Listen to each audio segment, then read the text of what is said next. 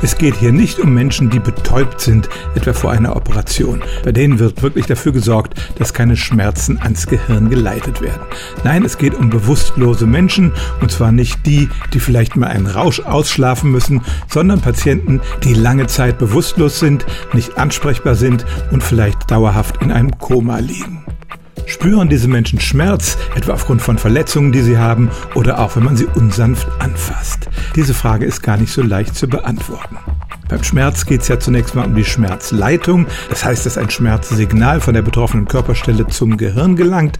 Dann muss aber das Gehirn das auch noch wahrnehmen und verarbeiten. Und schließlich müssen wir es noch äußern, wenn wir Aua schreien.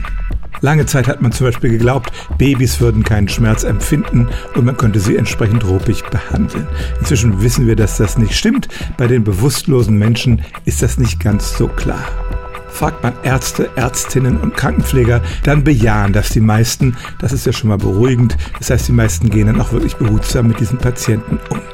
Untersucht man, was im Gehirn geschieht, dann sind Forscher zu dem Ergebnis gekommen, dass minimal bewusste Menschen, bei denen noch so ein Rest von Ansprechbarkeit gegeben ist, durchaus den Schmerz genauso im Gehirn verarbeiten wie andere auch.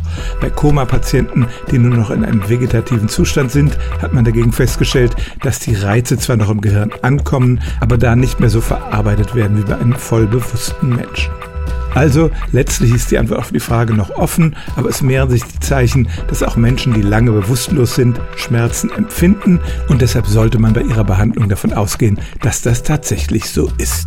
Stellen auch Sie Ihre alltäglichste Frage unter stimmtz.radio1.de.